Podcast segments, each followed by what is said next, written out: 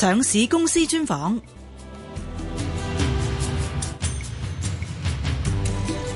中國再生能源投資前身係香港建設旗下子公司香港新能源，主力喺內地從事風力發電業務。公司零二年喺本港主板上市。中國再生能源投資執行董事黃直良接受本台專訪時提到，母公司香港建設現時仍然持有百分之五十四點一一嘅中國再生能源股權。早期香港建設亦都有喺內地建造火電項目，但係隨住母公司將建築業務轉型為地產發展之後，將 原有嘅工程师团队亦都拨作再生能源项目发展，例如风电同埋太阳能发电等。 HKC was originally a construction company, and so it constructed properties, but it also constructed coal-fired power plants in Guangdong. We took over the company, had decided we didn't want to do construction anymore. So what were we going to do? We thought that greater profits were in property development as opposed to property construction. So we went into property development, but we also had some expertise in energy. We decided also to put a little bit of money in renewable energy. And so that's why we decided to do um, wind power. 现时中国再生能源喺内地拥有七座风力发电场同埋一个分布式太阳能项目，总容量合计系六百六十四兆瓦，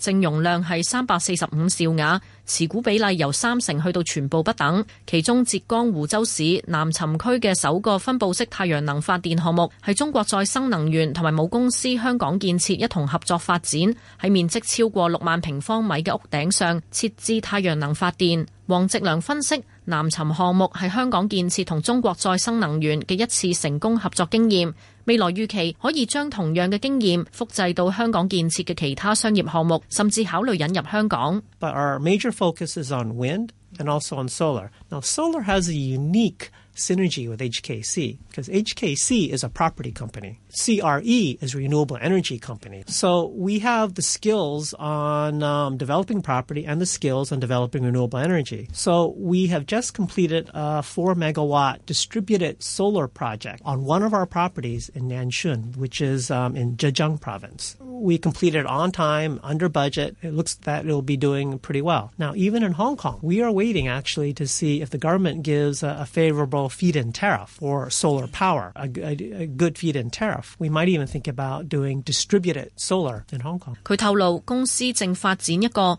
位於河南省洛陽市嵩縣嘅七十四兆瓦風力發電場，預期喺今年內開始營運。公司嘅發電容量將會進一步增加百分之二十二。Actually, we do have a new um, wind farm that will be coming on stream this at the end of the first half of this year. That will actually increase our capacity by about um, 22%. So we actually expect significant growth um, in CRE. Well, the new wind farm that we have is actually in Henan province. And um, the good thing about that area is there's no curtailment. 喺内地发展风电最大嘅挑战系限电，即系风机虽然正常运作，但系因为电网消纳能力不足或者风力发电不稳定等， 導致政府減少購買風電。不過，黃植良話，隨住電網基建改善，限電項目正在減少，日後政府保證一定嘅買電量，有利公司現金回流。There are a lot of um, wind farms that are out, and the government normally is required to buy all the power that we generate. However, the transmission lines are not good enough. So what the government does is they curtail all the wind farm operators. So that was bad about you know three, four years ago. But the situation has actually improved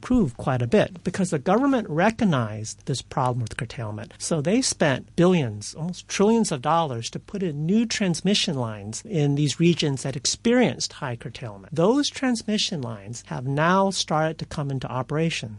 We see evidence in Heilongjiang, curtailment is starting to drop. So we actually feel moderately positive that this curtailment problem is going to be getting better over the next couple of years. 佢透露，中国再生能源仍喺度物色新项目，目 前公司整体负债率百分之二十一，有力作进一步投资。 Well, we're always looking for new things. I mean, we have, um, we're going to be increasing our capacity by 22%. It's pretty significant. We have other wind farms that we are looking at, and we are looking at doing more of the distributed solar projects inside of China. If we do new projects, it'll definitely have to, we'll need to increase our capex. But remember, we're actually generating a lot of cash from our existing projects, so that should help. We feel CRE has a pretty strong balance sheet too. Our gearing ratio is really only 21%.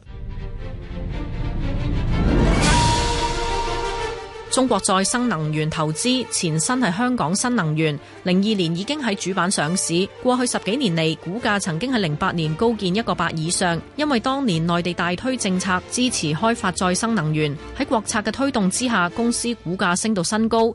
其後曾經喺二零一三年跌到歷史低位嘅一毫半以下，只係當日高位嘅不足一成。分析話，未來隨住限電等負面因素消除，買入風電嘅數量將會上升，加上補貼持續，將會穩定公司嘅收益，業務將會進入收成期。目前股價喺兩毫三左右，建議回落到五十天線，即係兩毫二仙八嘅水平以下吸納。短線目標係去年底嘅五十二周高位兩毫九。若果業務交出成績，可以上望二零一五年大時代高 位三毫半以上。當然，若果市況逆轉，跌穿年初低位兩毫，就適宜止蝕離場。